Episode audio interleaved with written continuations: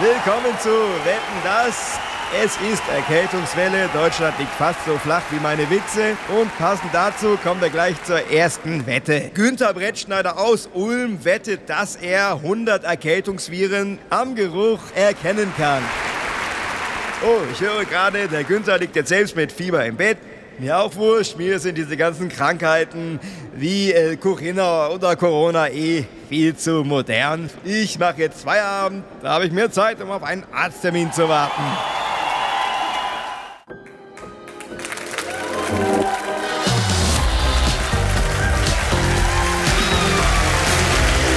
Herzlich willkommen zu Extra 3.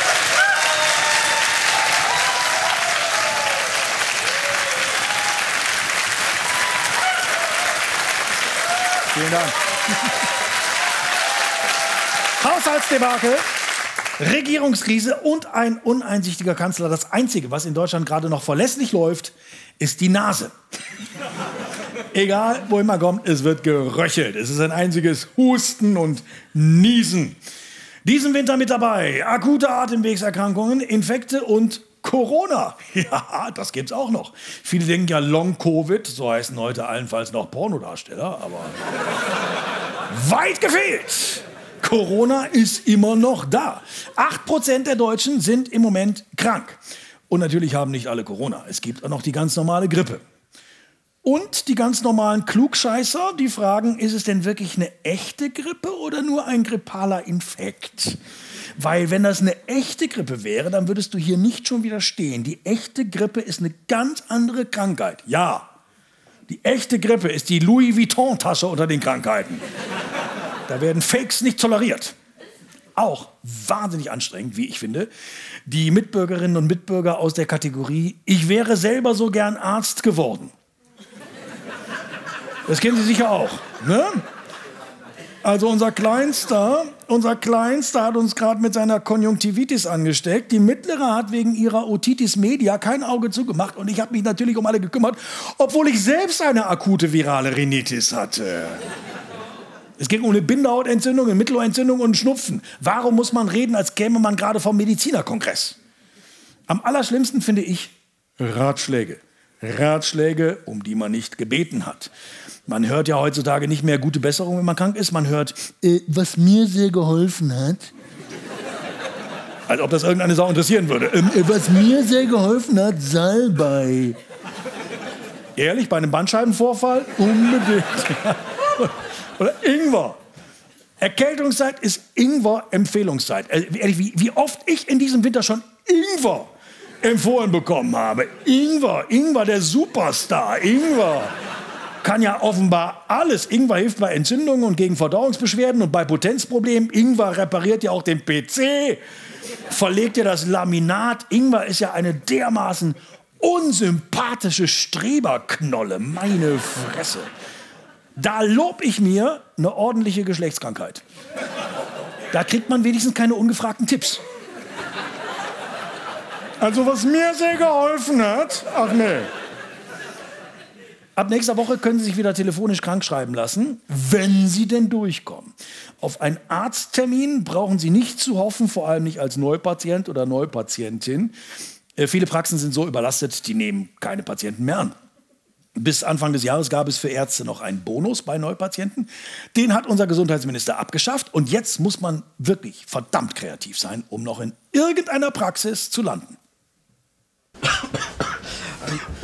Hallo, ich habe Husten, Schnupfen, Kopfschmerzen und Fieber habe ich glaube ich auch. Ich brauche bitte dringend eine Krankmeldung. Oh, Sie sind krank. Da haben wir natürlich sofort einen Termin für Sie. Frau Doktor sitzt seit einer Stunde gelangweilt im Büro und spielt Sudoku. Klasse. Bisher wurde ich überall nur abgewiesen. Es ist Grippesaison. Und Sie denken, Sie können hier einfach reinmarschieren? Entschuldigung, ich, Ich mache jetzt kurz einen Hausbesuch bei Frau Altmann. Frau Doktor, haben Sie kurz... Oh. Lassen Sie sich einen Termin geben. Ja, wie denn? Nächster!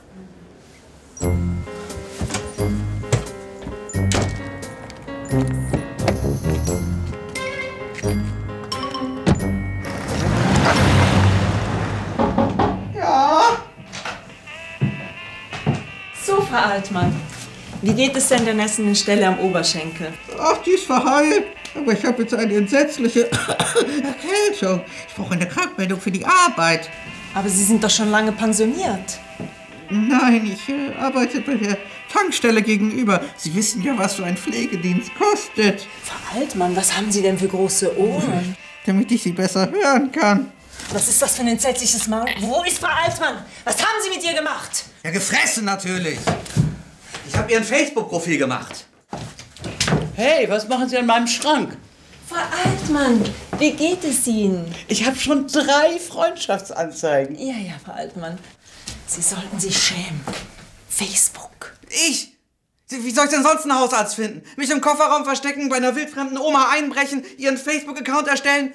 Das war einfacher als alles, was ich bisher versucht habe. Vier. Sie sind krank. Ja, das sage ich doch. Untersuchen Sie mich. Das können Sie vergessen. Wollen Sie meine Hausärztin werden? Das hat noch nie ein Patient für mich gemacht. Was soll ich sagen?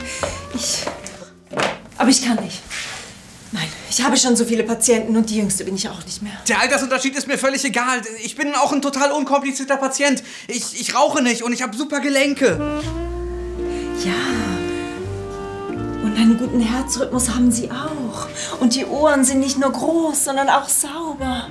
Nein, das geht einfach nicht. Ich leg mich auch nackt auf dieses arschkalte Papier und ich liebe den Holzspachtel im Rachen. Jetzt wird's aber peinlich, junger Mann.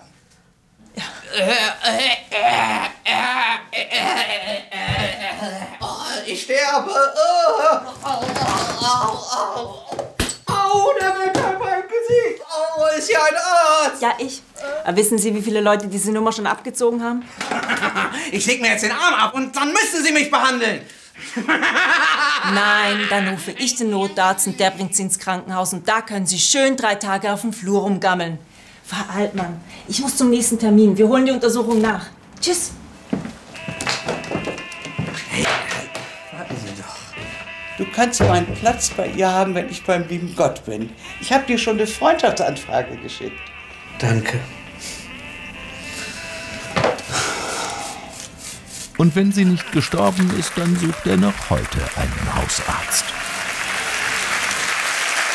Ein Film von Marco Arrigoni und Max Engel. Es gibt auch einfach immer weniger niedergelassene Ärztinnen und Ärzte. Und die, die noch aktiv sind in eigenen Praxen, die werden immer älter. Ich bin jetzt 62 Jahre und ich gehöre zu den jüngeren niedergelassenen Kollegen. Die Mehrzahl hier in meinem Umkreis sind alle zehn Jahre älter. Ja, die, die sind so alt, die behandeln Organe. Die gab es zu Anfang ihrer Karriere noch gar nicht. Viele ältere Mediziner suchen händeringend nach einem Nachfolger oder einer Nachfolgerin für ihre Praxis. Aber kaum jemand will den Job noch machen. Warum wohl nicht? Das Grundproblem ist das chronisch unterfinanzierte Honorarsystem. Die Ärzte werden von der Krankenkasse nicht für jede Leistung einzeln bezahlt, sondern bekommen pro Patient und Quartal eine sogenannte Kopfpauschale, egal wie oft der Patient kommt. Wenn ich 55 Euro im Monat bekomme und er kommt viermal im Monat, kann man sich ja leicht ausrechnen, was dann noch verdient wird. Allerdings, das war ja in den 80er Jahren noch ganz anders. Da konnten Ärzte ja alles abrechnen. Die Leistungen waren nicht budgetiert. Da hat einem der Arzt auch noch mal die Spitzen geschnitten oder die Nägel gemacht, wenn man das wollte, weil er alles abrechnen konnte. Die Zeiten sind leider vorbei und ich habe das Gefühl, es wird immer mehr mit der Bürokratie. Also es gibt einmal den AOK-Vertrag, es gibt den EK-Vertrag, da sind DRK und Barmer drin, dann den TK, KKH, HK. HKK-Vertrag, den IKK Klassik, LKK. Also diese ganzen Verträge gibt es. Ah. Und noch LMAA. Das ist das, was einem als Arzt im Kopf rumgeht. Ich glaube, Ärztinnen und Ärzte bräuchten einfach eine bessere Interessenvertretung, eine effektive Ärztegewerkschaft, eine GDE mit einem Klaus Weselski an der Spitze. Solange das nicht der Fall ist, kann ich gut nachvollziehen, dass sich junge Ärzte nicht mehr niederlassen wollen. Die haben keine Lust mehr.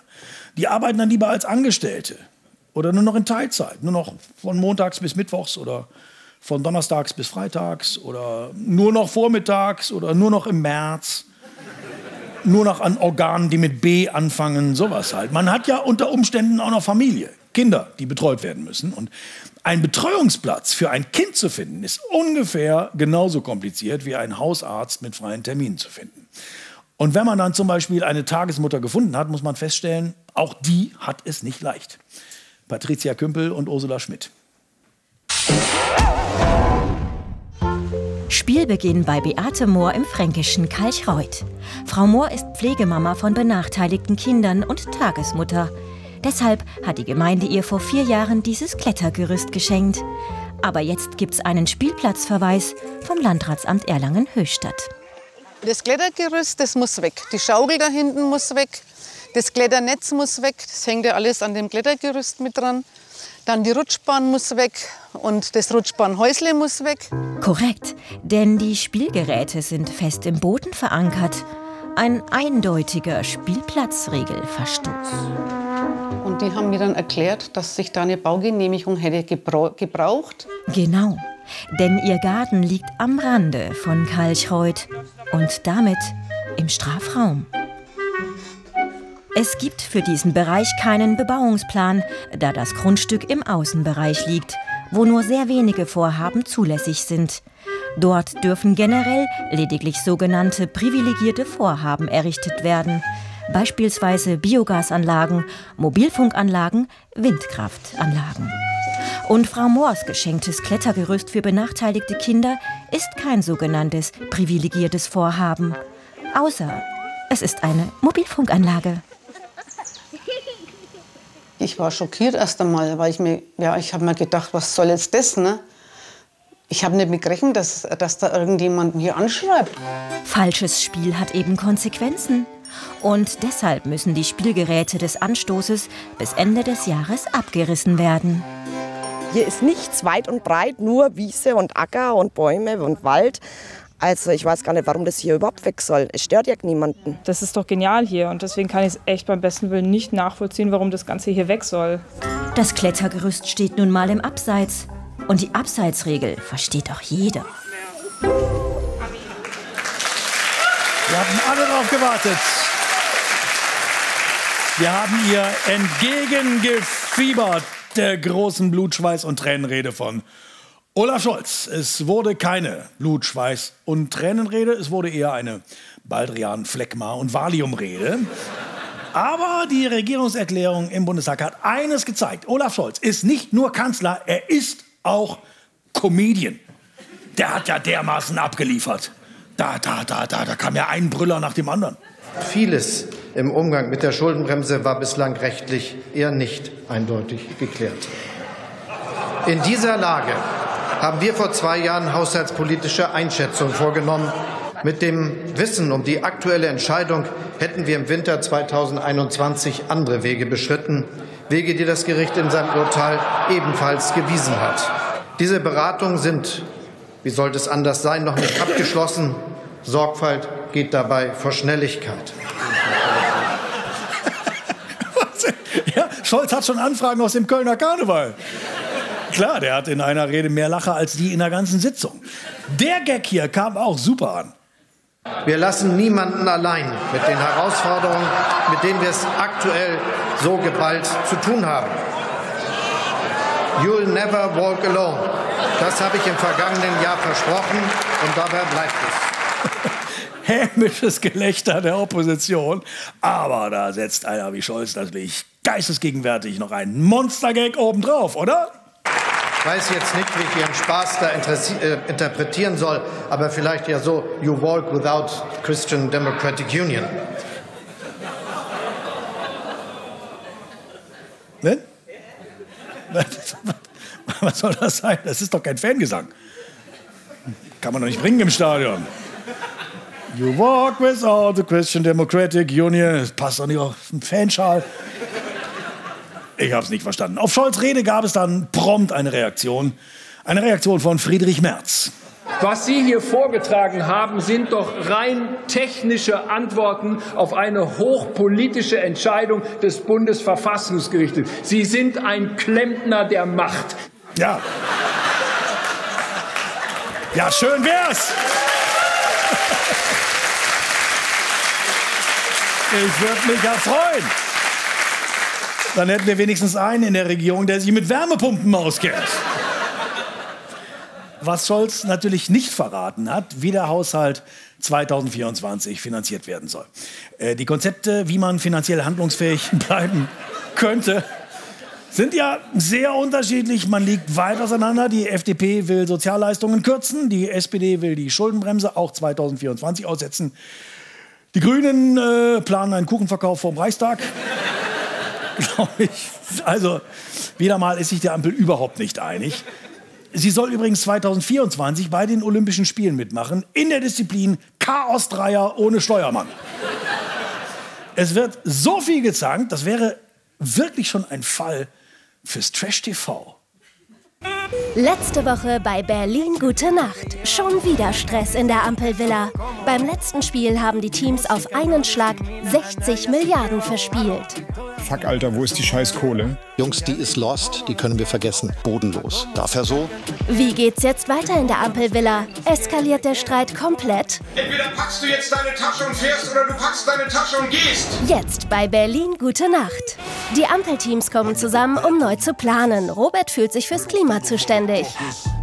Wir brauchen die Kohle unbedingt, Alter. Ich will eine klimafreundliche Boss-Transformation der Wirtschaft. Bro, du bist so lost. Komm mal zurück auf diesen Planeten. Robert will Chris überreden, sich die Kohle zu pumpen. Aber dem passt das gar nicht. Dicker was? Schulden. Reiß dich mal zusammen. Du nervst unnormal. Die Stimmung ist gereizt. Chris schlägt vor, das fehlende Geld dem roten Team wegzunehmen. Die Husos geben das Geld eh nur Geringverdienern. Robert und Chris wollen Chefstratege Olaf zur Rede stellen. Seine Geldtricks haben mies gefailt. Es kommt zur Konfrontation in der Raucherecke. Wer ist der größte Fisch der Welt? Olaf ist der größte Fisch der Welt. Ich wollte die ganze Kohle saven. Robert stört, dass Olaf sie seit Tagen hängen lässt. Du hast einfach Wachteleier. Du bist seit Wochen nur im Boom Boom Room und nie beim Team. Ich habe für das Money schon eine Chipfabrik für 11 Milliarden geshoppt. Olaf hat schon genug von der Konfro.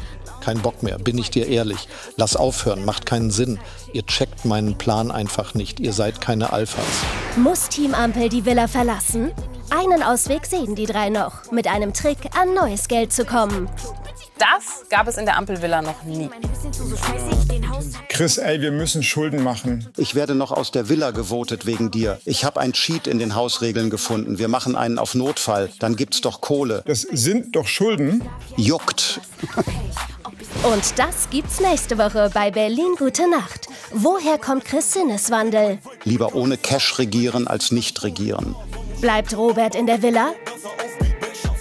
Nur Front, aber mir wird das hier echt zu toxisch.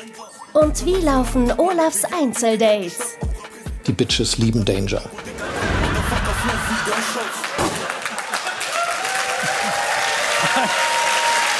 Ein Film von Celine Sonnenberg.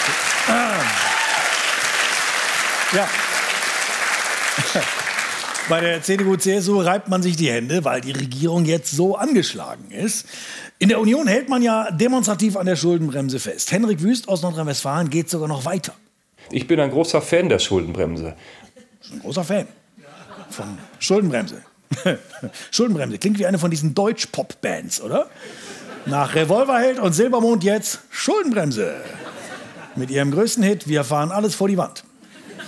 Berlins CDU-Bürgermeister Kai Wegner ist nicht so ein Fan. Der nennt die Schuldenbremse nur noch Zukunftsbremse. Rainer Haseloff in Sachsen-Anhalt bangt um seine Chip-Milliarden. In Schleswig-Holstein muss der CDU-Ministerpräsident Günther selbst den Notstand ausrufen, um die Schuldenbremse im nächsten Jahr zu umgehen. Also auch die Bundesländer kriegen ein Problem. Die Union weiß, dass eine Aushebelung der Schuldenbremse nur mit ihr gehen würde. Und wenn die Union das mitmachen sollte, vermute ich, wird sich das auch bezahlen lassen. Vielleicht mit einer Regierungsbeteiligung? Hm? Markus Söder sagt ja Folgendes. Mit FDP und Grünen wird es nicht gehen. Die Fliehkräfte sind so groß. Ich halte sie nicht für regierungsfähig. Scholz soll quasi die Partner, die er jetzt hat, entlassen. Wir stünden bereit, um in der Notsituation vielleicht Verantwortung zu übernehmen. Wer, wer da wurde wir? alles abgelehnt. Ja, die, wir? die Union wäre das dann. Sie merken, was da vorbereitet wird. Die Union lockt schon wieder mit der GroKo. GroKo! Wissen Sie doch, wie die GroKo war?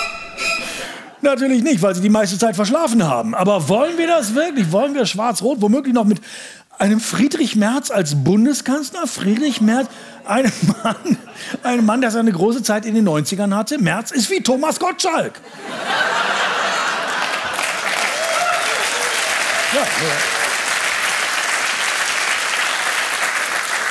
Nur dass Gottschalk im Leben mal wirklich Erfolg hatte. Es kommt mir vor, als wollte die Union die SPD von den Grünen befreien. Vor allem von den Grünen. Denn wir wissen ja. Die Grünen sind an allem schuld. Ja, so ist es nun mal. Die Grünen sind im Moment Hauptgegner von CDU, CSU, AfD und Wagenknecht. Die Grünen können es keinem recht machen. Den einen machen sie zu viel Klimaschutz, den anderen zu wenig. Den einen machen sie zu harte Flüchtlingspolitik, den anderen zu weiche. Im Moment will keiner mit den Grünen gesehen werden. Sogar die Kröten wechseln inzwischen die Straßenseite, wenn ihnen jemand von den Grünen entgegenkommt. Es ist eine gebeutelte, eine zerrissene Partei, was man auch auf dem Parteitag in Karlsruhe beobachten konnte. Habeck, Baerbock, Lang und Nuripur mussten sich richtig ins Zeug legen, um zu verhindern, dass die Parteilinken da eine Revolution machen. Und es hat so gerade eben funktioniert, den Frieden wiederherzustellen. Nicht zuletzt dank des brillanten Organisators dieses Grünen Parteitags, Maximilian Schaffroth. Also das ist halt einfach bei uns so ein bisschen Woodstock-Feeling. Das ist Unordnung, es ist Kreativität. Der, Seesack vom Habeck, der, der Waschlapper vom Kretschmann. Das benutzt hier jeder. Ja, guten Morgen, hallo. Mein Name ist Maximilian Schaffoth. Ich bin der Organisator des Bundesparteitags der Grünen. Schöne Arbeit heute, gell? Und die Kompromisse, die Kompromisse finden. Schön, schön. Morgen, grüße euch, hallo. Vornamen sind total wichtig bei uns und dabei ist es auch gar nicht wichtig, ob der Vorname stimmt. Omid, komm, Kaffee, ach, hier ist Kaffee, komm doch her. Kannst du eigentlich immer irgendeinen Vornamen sagen und einer nickt dann schon. grüße dich, wie toll, dass du da bist, freue mich. Mir geht's super. Magst du schon, was magst du? Wir haben fair. Ehrlich gesagt, ich habe keine Zeit. Ach komm. Aber, aber, aber ich komme wieder. Wir wollten noch. Wie lange bist du da? Du den ganzen. Hier organisiere ja alles. Ich komme wieder. Wir machen Kompromiss-Yoga nachher. Ideale runterschüttler. Die Kraft, sie kommt zu mir. Und dann ist ganz wichtig, der schüttelnde Hund, der Shaking Dog. Der Shaking Dog heißt, du schüttelst die Ideale ab. Du schüttelst die ganze grüne Soße einfach mal runter. Servus Leute, habt ihr das genehmigt? Okay, weil wir brauchen eigentlich hier keinen Protest. Ja, tut mir leid, aber wir machen hier große Politik und wir brauchen das Klein-Klein. Das Klein-Klein brauchen wir nicht, okay? Immer eine Gratwanderung hier. Mitglied bei der Grünen Jugend. Ja, optimal, optimal. Aber nicht so rebellisch sein, gell? Nee, nee, keine Farbbeutel werfen, keine Farbbeutel werfen, du, ich sag's doch. Dass wir ein bisschen zu grün waren die letzten Jahre, oder wie seht ihr das? Äh, Ich finde immer ein bisschen zu wenig grün, aber das ist, glaube ich, Ansichtssache. Ah ja, da läuft jetzt die Kamera, das sollte man so nicht sagen. Wir werden im Endeffekt so eine Mischung aus allem finden, weil in unserer Parteifarbe das Gelb ja auch mit drin steckt. Und ich glaube, Christian Lindner spielt, ja, Christian Lindner spielt eine große Rolle mittlerweile. Ich habe so einen Stressball, den knete ich dann, oder so ein Dinkelkisser, dann sage ich, scheiß Lindner, na hau ich rein, du, ich sag's doch. Jeder hat seine Technik. Ich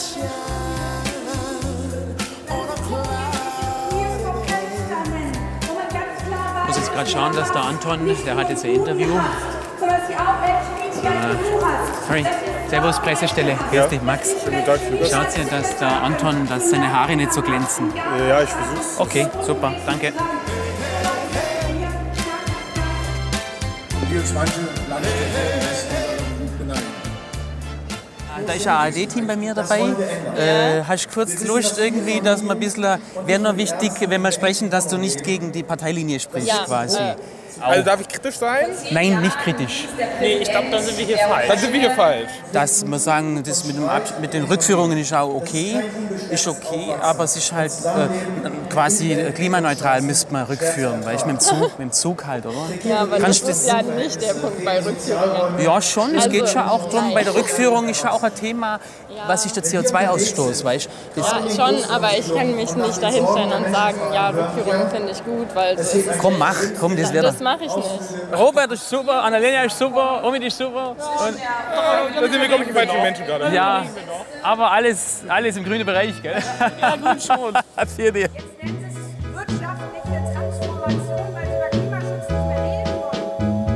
wir als Grüne sind ganz anders aufgestellt heute. Wir sind viel bodenständiger, wir sind viel näher einfach an der Bevölkerung dran. Thierry, Thierry, Annalena, Anna, wollt ihr was vom McDonalds? Ich hol was. Ich bring was mit. Äh, süß, sauer oder Curry? Habt schon gegessen, okay. Aber ich wollte trotzdem was. Sieht man, das ist total einfach. Ja. Wir essen ab und zu mal Meggis und wir gucken auch mal irgendwie Temptation Island und so. Wir sind da voll bodenständig. Wir sind nicht irgendwo schweben da oben, wie man das immer so sagt oder so. Wir sind echt down to earth. Gehen wir zum Meggis. Danke, Maximilian Schaffroth und Sebastian Rietz. Es ist mal wieder Klimagipfel.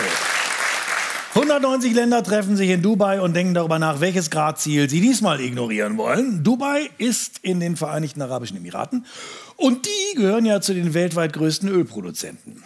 Ist in etwa so, als würde man eine Papstwahl auf der Reeperbahn ausrichten.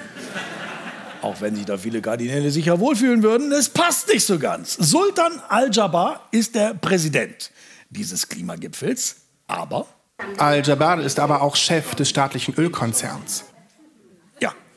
Hier sollte jetzt eigentlich ein Witz kommen, aber besser als die Realität kriege ich das im Moment auch nicht hin. Auf Al-Jabbars eigener Website gibt es Fragen und Antworten. Es gibt zum Beispiel die sehr klare Frage, was ist das Hauptziel der COP28?